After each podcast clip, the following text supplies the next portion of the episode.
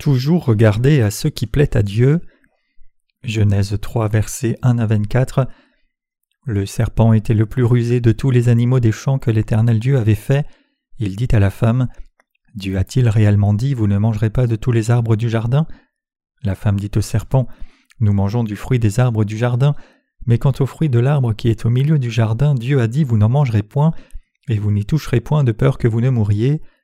Et alors le serpent dit à la femme Vous ne mourrez point, mais Dieu sait que le jour où vous en mangerez, vos yeux s'ouvriront et vous serez comme des dieux connaissant le bien et le mal. La femme vit que l'arbre était bon à manger, agréable à la vue, et qu'il était précieux pour ouvrir l'intelligence. Elle prit de son fruit et en mangea. Elle en donna aussi à son mari qui était auprès d'elle, et il en mangea. Les yeux de l'un et de l'autre s'ouvrirent, ils connurent qu'ils étaient nus, et ayant cousu des feuilles de figuier, ils s'en firent des ceintures. Alors ils entendirent la voix de l'Éternel Dieu qui parcourait le jardin vers le soir, et l'homme et sa femme se cachèrent loin de la face de l'Éternel Dieu, au milieu des arbres du jardin. Mais l'Éternel Dieu appela l'homme et lui dit Où es-tu? Il répondit J'ai entendu ta voix dans le jardin et j'ai eu peur, parce que je suis nu et je me suis caché. Et l'Éternel Dieu dit Qui t'a appris que tu es nu? Est-ce que tu as mangé de l'arbre dont je t'avais défendu de manger? L'homme répondit La femme que tu as mise auprès de moi m'a donné de l'arbre et j'en ai mangé. Et l'Éternel Dieu dit à la femme Pourquoi as-tu fait cela? La femme répondit Le serpent m'a séduite et j'en ai mangé. L'Éternel Dieu dit au serpent Puisque tu as fait cela, tu seras maudit entre tout le bétail et entre tous les animaux des champs. Tu marcheras sur ton ventre et tu mangeras de la poussière tous les jours de ta vie. Je mettrai inimitié entre toi et la femme, entre ta postérité et sa postérité. Celle-ci t'écrasera la tête et tu lui blesseras le talon. Il dit à la femme J'augmenterai la souffrance et les grossesses. Tu enfanteras avec douleur et tes désirs se porteront vers ton mari, mais il dominera sur toi. Il dit à l'homme Puisque tu as écouté la voix de ta femme et que tu as mangé de l'arbre au sujet duquel je t'avais donné cet ordre, tu n'en mangeras point, le sol sera maudit à cause de toi. C'est à force de peine que tu en tireras ta nourriture tous les jours de ta vie, il te produira des épines et des ronces, et tu mangeras de l'herbe des champs, c'est à la sueur de ton visage que tu mangeras du pain, jusqu'à ce que tu retournes dans la terre d'où tu as été pris, car tu es poussière et tu retourneras dans la poussière. Adam donna à sa femme le nom d'Ève, car elle a été la mère de tous les vivants. L'Éternel Dieu fit à Adam et à sa femme des habits de peau, et il les en revêtit. L'Éternel Dieu dit Voici l'homme est devenu comme l'un de nous pour la connaissance du bien et du mal. Empêchons-le maintenant d'avancer sa main, de prendre de l'arbre de vie, d'en manger et de vivre éternellement. Et l'Éternel Dieu le chassa du jardin d'Éden, pour qu'il cultivât la terre d'où il avait été pris. C'est ainsi qu'il chassa Adam, et il mit à l'orient du jardin d'Éden les chérubins qui agitent une épée flamboyante pour garder le chemin de l'arbre de vie. La Bible dit que Satan est habile et rusé. Quand les gens tombent dans le piège de Satan, ils en viennent à commettre des actes d'hypocrisie. Le fait même qu'Adam ait fait des vêtements en feuilles de figuier et les mette en est un bon exemple. Plus quelqu'un agit comme un hypocrite et plus il s'éloigne de Dieu, car il s'appuie sur ses propres forces et essaye d'établir sa propre justice plutôt que de demander la grâce de Dieu dans sa vie et placer sa foi dans la justice de Dieu. Le troisième chapitre de la Genèse décrit comment Adam et Ève ont chuté, trompés par Satan, et comment ils ont été maudits par Dieu comme résultat. Le serpent dit à Ève Dieu a-t-il réellement dit Vous ne mangerez pas de tous les arbres du jardin? Le rusé serpent utilise le mot réellement ici, et en raison de ce mot, Ève a été prise dans le piège sournois de Satan, Satan a délibérément formulé sa question comme cela pour fausser la parole de Dieu et susciter des doutes dans l'esprit d'Ève, ce qui garantit qu'elle répondra et tombera dans son piège. Mais où Dieu a-t-il dit qu'Adam et Ève ne devaient pas manger de tous les arbres? Ce que Dieu a dit en fait était ceci Tu pourras manger de tous les arbres du jardin, mais tu ne mangeras pas de l'arbre de la connaissance du bien et du mal, car le jour où tu en mangeras, tu mourras. Genèse 2, versets 16 à 17. Satan savait tout sans aucun doute à ce sujet, et pourtant il est venu à Ève et lui a demandé si Dieu lui avait dit de ne pas manger de tous les arbres du jardin. Cela peut seulement signifier que Satan avait une arrière-pensée, une motivation malicieuse dans son esprit. Si quelqu'un dit quelque chose de complètement ridicule et invraisemblable, personne ne veut l'écouter, mais s'il enrobe ses mots pour apparaître quelque peu plausible, les gens peuvent être au moins prêts à l'écouter. En cet âge aussi, le diable est malin en utilisant la même tromperie pour mener l'humanité à la méconnaissance de Jésus et à sa chute vers la destruction. Si Satan empêchait purement et simplement de croire en Jésus, cela serait risqué. Donc en premier, le diable les laisse seulement croire en Jésus, mais il fait en sorte qu'ils soient trompés par de faux enseignements, de manière à ce qu'ils ne soient pas sauvés de leurs péchés, en dépit de leur foi en Jésus. Aujourd'hui, comme à l'époque d'Adam et Ève, Satan est très rusé. Satan est si habile et rusé qu'il est venu armé de mots trompeurs déterminés à saper la foi de l'homme. Ainsi le diable dit Dieu a-t-il réellement dit Vous ne mangerez pas de tous les arbres du jardin? Et Ève de lui répondre Nous pouvons manger du fruit des arbres du jardin, mais du fruit de l'arbre qui est au milieu du jardin, Dieu a dit Vous n'en mangerez pas et vous n'y toucherez pas, de peur que vous mouriez. De ce fait, elle n'a pas seulement été trompée par Satan, mais elle a aussi été mortellement blessée. En d'autres termes, sa foi été complètement ébranlée par le rusé diable. Elle avait gardé dans son esprit ce que Dieu lui avait dit, mais sa foi était maintenant toute ébranlée par un seul coup de Satan. Donc lorsque quelqu'un est à nouveau pris au piège par les ruses de Satan, sa foi est corrompue comme cela. Nous devons donc savoir comment discerner les œuvres spirituelles des œuvres charnelles. Si les ouvriers de Dieu ne peuvent pas discerner l'œuvre de l'esprit de celle de la chair, ils feront inévitablement d'innombrables erreurs. Sauf si un ministre sait ce qu'est le travail spirituel et ce qu'est le travail charnel, il tombera dans les tromperies rusées de Satan. En tant que tel, nous devons discerner clairement ce qui est spirituel de ce qui est charnel. Peut-on alors discerner le spirituel du charnel par soi-même? Non, c'est la raison pour laquelle il doit y avoir des leaders dans l'Église de Dieu et chaque ouvrier et saint doit être conduit par ses serviteurs de Dieu. Quand Dieu nomme ses serviteurs, il leur donne le discernement spirituel, veillant à ce que ses serviteurs soient en mesure de voir comment Satan tente désormais de séduire les saints et dans quel domaine. Dieu leur permet de conduire les saints correctement. Dieu a établi son Église et a nommé ses serviteurs de sorte que les saints soient conduits de façon appropriée afin de ne pas être trompés par les ruses de Satan. Comme nous pouvons le voir dans le passage des Écritures d'aujourd'hui, le diable n'a pas dit quelque chose qui était à 100% faux. Environ 5% de ce qu'il a dit était faux et les 95% restants étaient valables. Il n'a pas mentionné l'arbre de la connaissance du bien et du mal qui était au milieu du jardin, mais à la place, il a ajouté réellement à ses paroles et a demandé Dieu a-t-il réellement dit Vous ne mangerez pas de tous les arbres du jardin? Le diable a ajouté le mot réellement ici mais le reste de sa question était rédigé pratiquement à l'identique de ce que Dieu avait dit. Puis Ève lui répondit en disant Non, nous pouvons manger du fruit des arbres du jardin, mais du fruit de l'arbre qui est au milieu du jardin, Dieu a dit Vous n'en mangerez pas et vous n'y toucherez pas de peur que vous mouriez. Alors, comme nous pouvons le voir ici, c'est sous l'influence du serpent qu'Ève en est venue à prononcer des paroles sans foi. Les gens sont aussi influencés par leur entourage. Quand ils sont avec quelqu'un de spirituel, leurs esprits sont aussi appelés à devenir spirituels, mais quand ils sont avec des gens charnels, leurs esprits sont appelés à devenir charnels, et quand quelqu'un est avec le diable, il est appelé à se mettre sous l'influence du diable sans s'en rendre compte, peu importe la force avec laquelle il essaie de ne pas se laisser influencer par Satan. Ainsi, Ève est sous l'influence de Satan ici, c'est pourquoi au lieu de croire dans la parole de Dieu exactement comme il lui a dit, qu'elle mourrait sûrement si elle mangeait le fruit défendu, Ève dit que Dieu lui avait dit de ne pas manger le fruit de peur que vous ne mouriez. Même après être nés de nouveau, si nous continuons à maintenir notre relation avec le religieux que nous connaissions avant, nous sommes susceptibles d'être influencés par eux. Bien que ce que les gens disent soit un non-sens, si nous continuons à les voir, il est inévitable que nous soyons attirés par eux. En effet, si l'on continue à se réunir avec ceux qui n'ont rien à voir avec la parole de Dieu, écoutant leurs sermons, participant à leurs réunions et priant avec eux, alors nous serons progressivement attirés par leurs mensonges.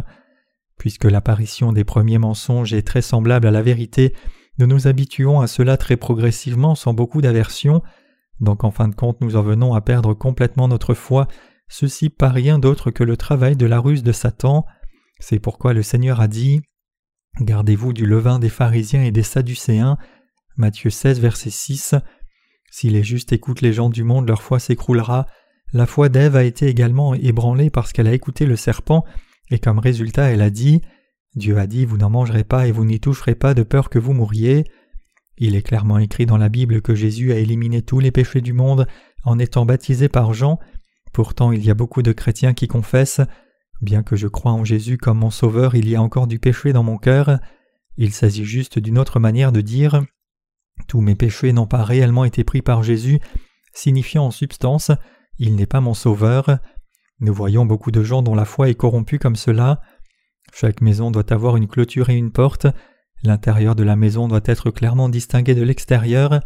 Si la foi des gens dans l'évangile de l'eau et de l'esprit a changé, c'est parce qu'ils n'ont pas mis en place une barrière de foi.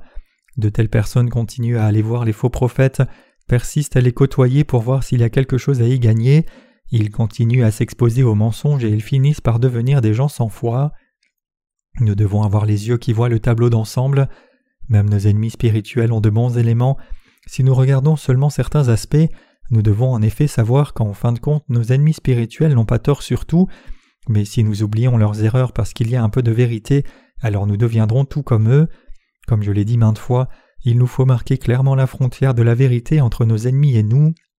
C'est alors seulement que notre foi sera forte et que nous pourrons défendre cette foi dans nos vies.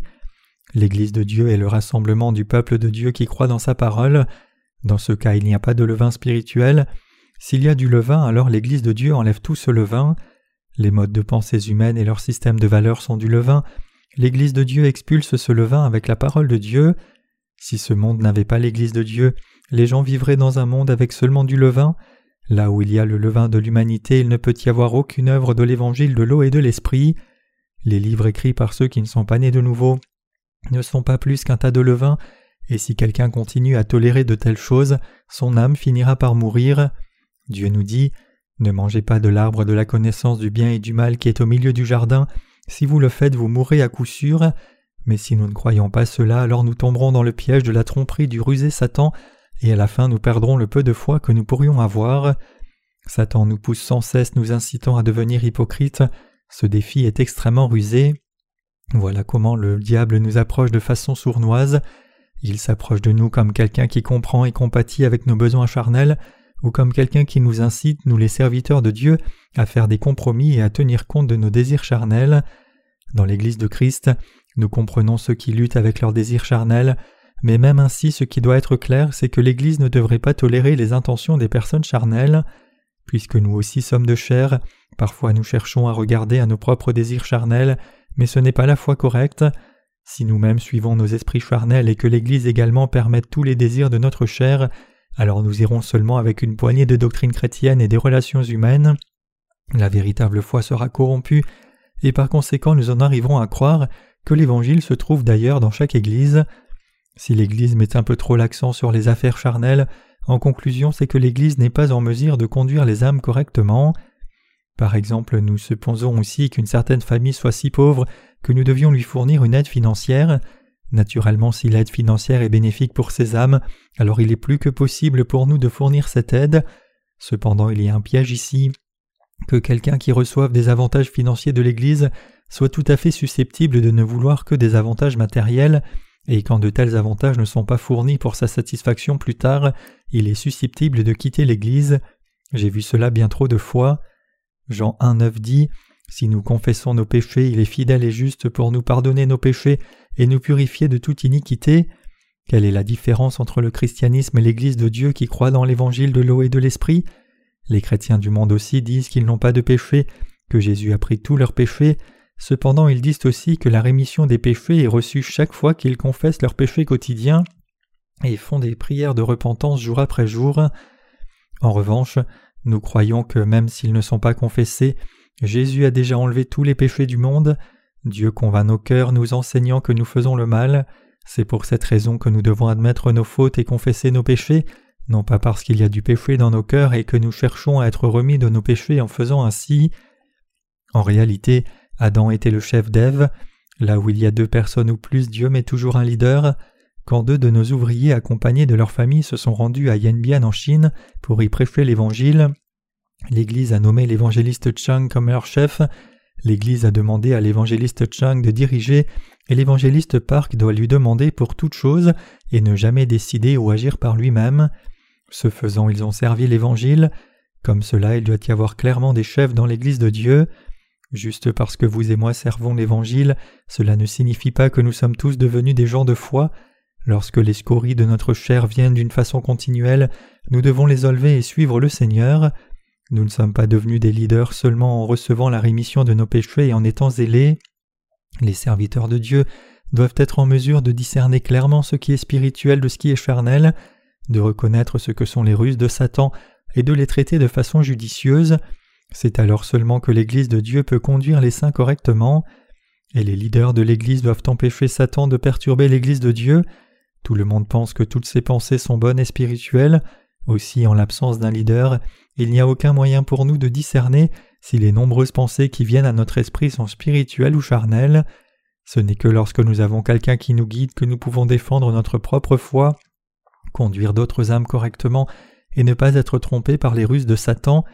Satan est très rusé, le diable est si rusé que même les serviteurs de Dieu peuvent être trompés.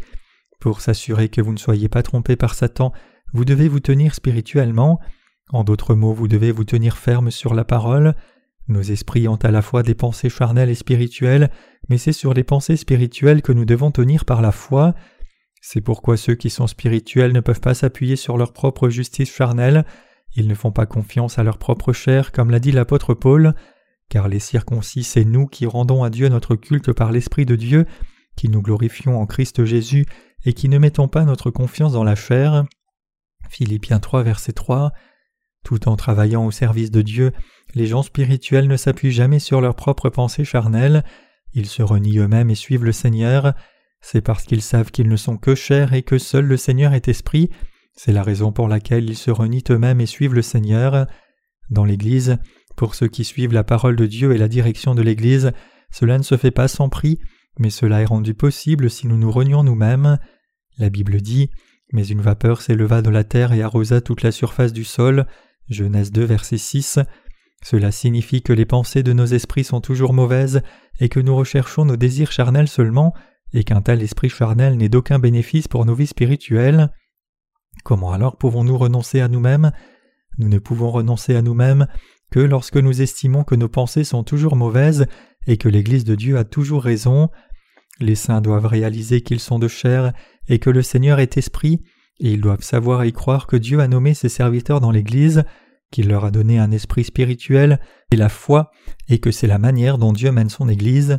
C'est alors que les saints peuvent se renier eux-mêmes et être dirigés par l'Église. Si l'Église de Dieu était donc pleine d'amour charnel, cela amènerait une tolérance aveugle et mettrait des étoiles même sur les membres à problème. Les gens aiment cela.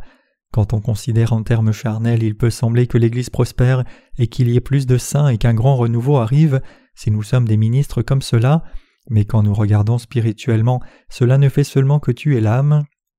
Si les serviteurs de Dieu toléraient tous les désirs charnels des saints, ils pourraient aimer cela pour un moment, mais leurs âmes ne seraient pas en mesure de croître et de se transformer spirituellement. Quand la méchanceté d'un saint charnel est révélée et qu'un leader de l'Église le lui reproche clairement, il peut penser Ce type doit être sans cœur, il est tellement insensible. Mais une fois ce moment passé, le Seigneur le réveillera, le Seigneur l'enseignera correctement en disant Il a dû le faire pour te former et tes pensées n'étaient pas justes. Notre Seigneur est la vérité et l'amour. Son amour n'est pas le genre d'amour qui tolère aveuglément tout. Là est la justice du Seigneur. En d'autres termes, c'est à la fois la justice et l'amour de notre Seigneur. Lorsque les saints ont besoin de notre aide, nous devons les aider, même s'ils ne veulent pas de notre aide. Peu importe la façon dont une personne peut être gentille et généreuse avec vous dans la chair, et comment elle peut être agréable avec vous dans la chair, cette relation charnelle ne peut pas durer longtemps, elle va s'écrouler en un rien de temps, parce que c'est comme une maison construite sur le sable, nous devons discerner ce qui est spirituel, bien que nous puissions ne pas être en mesure de vivre spirituellement à 100% du temps, dans nos cœurs nous devons discerner ce qui est spirituel et ce qui est charnel, et nous devons vivre selon le Saint-Esprit. Dieu sera alors à l'œuvre dans nos vies, la vérité nous gardera, et notre foi spirituelle nous protégera. Voilà comment l'Église est née. En fait, l'Église de Dieu ne peut pas être créée par n'importe qui, tout simplement parce que nous avons reçu la rémission de nos péchés par la foi dans l'Évangile de l'eau et de l'Esprit. Cela ne signifie pas que l'un de nous peut établir l'Église de Dieu si seulement nous prêchons cet Évangile. Tout d'abord, un serviteur de Dieu est nécessaire pour établir son Église. Les serviteurs de Dieu doivent avoir la capacité de prévoir ce qui pourrait arriver au sein dans le futur ils doivent savoir discerner le spirituel du charnel et conduire les âmes correctement.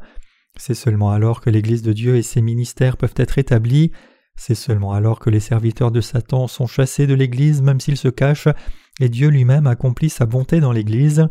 Toutefois, si nous essayons de servir l'Évangile et de conduire l'Église alors que nous ne discernons pas le spirituel du charnel, nous finirons seulement à la fin par servir le diable.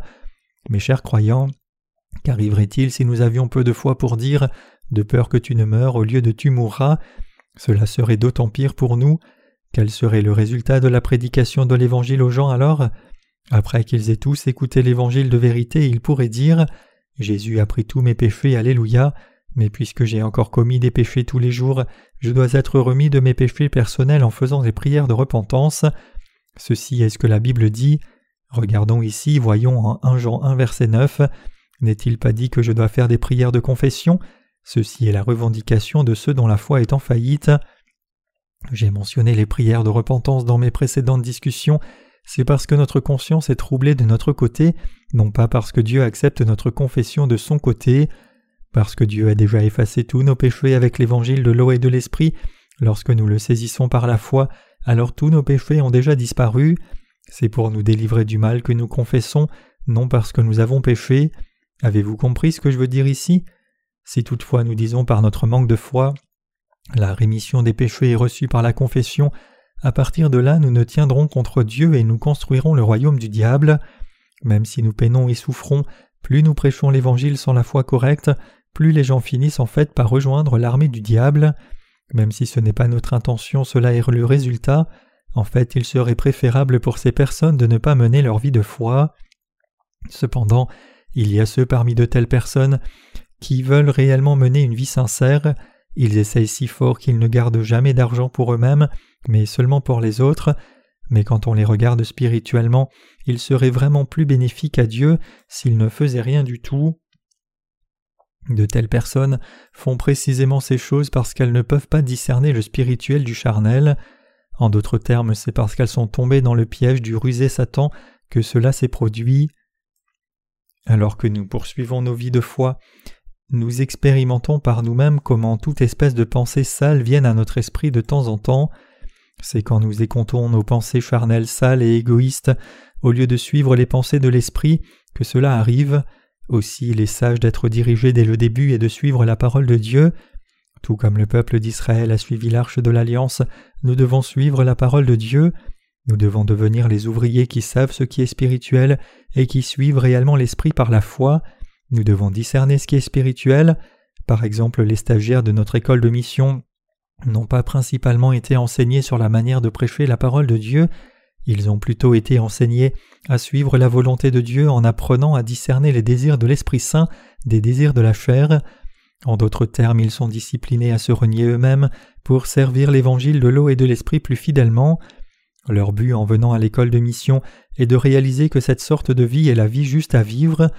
S'ils réalisent cela et réellement pratiquent cela par la foi dans leur vie, alors il n'y aura plus rien à apprendre. Vous devez écouter la parole de Dieu, grandir dans la foi, suivre vos prédécesseurs dans la foi, leur obéir et vous unir à eux. Permettez-moi de vous raconter une petite histoire ici. Il y a longtemps il y avait un royaume plein de gens intelligents et un royaume rempli d'idiots et ces deux royaumes sont entrés en guerre. Tout le monde dans le royaume intelligent était plein de sagesse, du roi jusqu'au plus petit en passant par le ministre de la Défense. D'autre part, tout le monde dans le royaume diminué était stupide, du roi au ministre de la Défense et jusqu'aux soldats. La guerre a éclaté entre ces deux royaumes complètement opposés. Le commandant du royaume intelligent cria Chargez mais tous les soldats pensèrent Si je charge comme il le dit, je serai le premier à mourir. Je vais d'abord me cacher dans un trou et quand l'ennemi sera fatigué, j'irai dans le champ de bataille et je me distinguerai grandement. Alors ils ont tous creusé dans le sol et se sont cachés. En revanche, lorsque le commandant du royaume d'idiots cria Chargez, ces soldats ont continué à charger en avant. Ainsi, un par un, ils ont avancé en poignardant à mort les soldats du royaume intelligent qui étaient dans les trous qu'ils avaient creusés eux-mêmes. Qui a gagné la guerre? Le royaume des imbéciles a gagné la guerre. De même, nous ne pouvons suivre la règle du royaume de Dieu que si nous devenons simplets. En fait, vous êtes tous diminués. Les gens du monde disent qu'ils ne peuvent pas nous comprendre parce que nous semblons si stupides à leurs yeux charnels, et ils disent que personne ne croit comme nous le faisons, même si la parole de Dieu le dit. Ainsi, quand nous sommes vus selon la norme du monde, nous sommes des idiots. Les chrétiens du monde nous appellent imbéciles et nous traitent comme des idiots, puisqu'ils se compromettent avec le monde si facilement et sont si flexibles dans leurs relations, mais nous, nous suivons seulement la parole de Dieu et prêchons l'évangile de l'eau et de l'esprit exclusivement. Lorsque nous regardons au standard de l'humanité, nous pouvons en effet penser qu'il est stupide de suivre l'Église de Dieu. En fait, si nous suivons le Seigneur correctement, alors ce n'est seulement qu'une question de conduite que nous soyons traités comme cela. Comme le Seigneur a dit Malheur lorsque tous les hommes diront du bien de vous, car c'est ainsi qu'agissait leur Père à l'égard des faux prophètes. Luc 6, verset 26. Parfois l'Église de Dieu semble avoir un peu de compassion pour les saints, il n'y a pratiquement pas de vie privée, et quand nous révélons nos propres pensées, nous sommes blâmés en retour. Cependant, c'est parce que nos pensées ne sont pas justes devant Dieu que l'Église nous blâme pour corriger nos défauts. Si nous parlons de nos opinions par la réelle foi dans la parole de Dieu, l'Église alors approuvera ce qui est droit.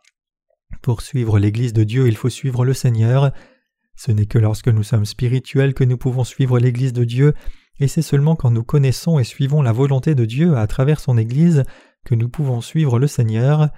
Mes chers croyants, voulez-vous suivre la volonté de Dieu? Avez-vous envie de suivre la volonté de Dieu, peu importe ce qui vous arrivera? Si vous avez un tel désir, alors vous pouvez suivre le Seigneur. Quand vous menez à bien votre travail, il y a des moments où les résultats ne sont pas si bons, mais si nos cœurs aspirent à suivre le Seigneur et l'accomplir à tout, si c'est la volonté du Seigneur pour nous de poser des briques, alors nous devons les poser. Et si c'est la volonté du Seigneur de faire tomber les murs, alors nous devons le faire tomber avec un cœur joyeux. Si nous voulons obéir à la volonté du Seigneur, nous pouvons faire tout et n'importe quoi, Seul quelqu'un qui va partout où l'agneau va peut marcher avec le Seigneur. Apocalypse 14, verset 4. Il y a un ordre défini dans le royaume du Seigneur. Bien qu'invisible à l'œil, il y a ordre de sagesse dans l'Église de Dieu. Bien qu'invisible, il y a autorité et foi en elle. Quand on voit comment une certaine tâche est réalisée, parfois de façon si maladroite que nous pensons, quelle sorte de travail peut être fait sans aucune discussion et aucun plan, mais en chemin, nous finissons par voir par nous-mêmes et acquiesçons Oh, si le chef a commencé le travail selon un projet, il l'a fait avec un plan même s'il n'y a rien en place. L'Église de Dieu ne fait jamais rien sans raison. Bien que cela prenne du temps pour que les résultats se voient, c'est avec beaucoup de prévoyance, une planification rigoureuse et les prières incessantes que les serviteurs leaders agissent dans chacun des groupes, pas à pas en accord avec l'entière image de son esprit. C'est la sagesse de Dieu et sa volonté. Dans notre vie de foi, nous devons apprendre le discernement spirituel de notre serviteur leader. Quelle est la volonté de Dieu? S'il plaît à Dieu, alors nous devons nous soumettre même si nous ne sommes pas satisfaits et si nos pensées sont contraires. Nous devons mourir, mais le Seigneur doit vivre, et nous devons échouer, mais le Seigneur doit réussir. Vos désirs et les miens doivent être reniés, mais la volonté du Seigneur doit être accomplie. Avec ce discernement spirituel, nous devons nous renier et nous soumettre et nous devons chercher ce qui bénéficie au Seigneur. Quoi que ce soit qui glorifie le Seigneur et bénéficie à son royaume, nous devons le faire sans aucune hésitation. Si le Seigneur nous dit Maintenant que vous avez reçu la rémission de vos péchés, vous devez vous séparer du monde, alors nous devons nous séparer sans condition, sans regarder si oui ou non nous perdons la face, et si l'évangile de l'eau et de l'esprit peut se propager de plus en plus loin, alors nous devons faire tout ce qu'il faut pour atteindre cet objectif. Comment pourrons-nous jamais plaire au Seigneur si nous sommes pleins de notre fierté et de notre confort? Pour plaire au Seigneur, nous devons lui consacrer tous nos cœurs, c'est cela l'esprit que nous devrions avoir. Le Seigneur dit Cherchez d'abord le royaume de Dieu et sa justice. Nous devons être bénéfiques pour le Seigneur et pour l'Église de Dieu, même si cela devait entraîner notre perte. Vous et moi devons chercher le bénéfice du Seigneur avant tout. C'est lorsque nous avons un tel cœur que nous pouvons suivre le Seigneur fidèlement, et c'est alors que nous pouvons faire l'expérience du Dieu vivant. Notre cœur cherche-t-il notre propre bénéfice ou le bénéfice du Seigneur? Devons-nous suivre la volonté du Seigneur ou notre propre volonté? Nous devons discerner cela clairement et vivre le genre de vie qui cherche le bénéfice du Seigneur, et nous devons prier le Seigneur pour atteindre un tel cœur. Avec ce cœur obtenu par la prière, nous devons avancer étape par étape, nous devons être conduits par Dieu à chaque étape du chemin et courir vers le but. Ici, dans le passage des Écritures d'aujourd'hui, Ève aurait dû chercher le profit du Seigneur, elle aurait vu les ruses de Satan, mais elle a été saisie par ses propres pensées et a fini piégée par Satan. Quand le diable lui a dit Dieu a-t-il dit de ne pas manger de tous les arbres du jardin? Sa tentation aurait échoué.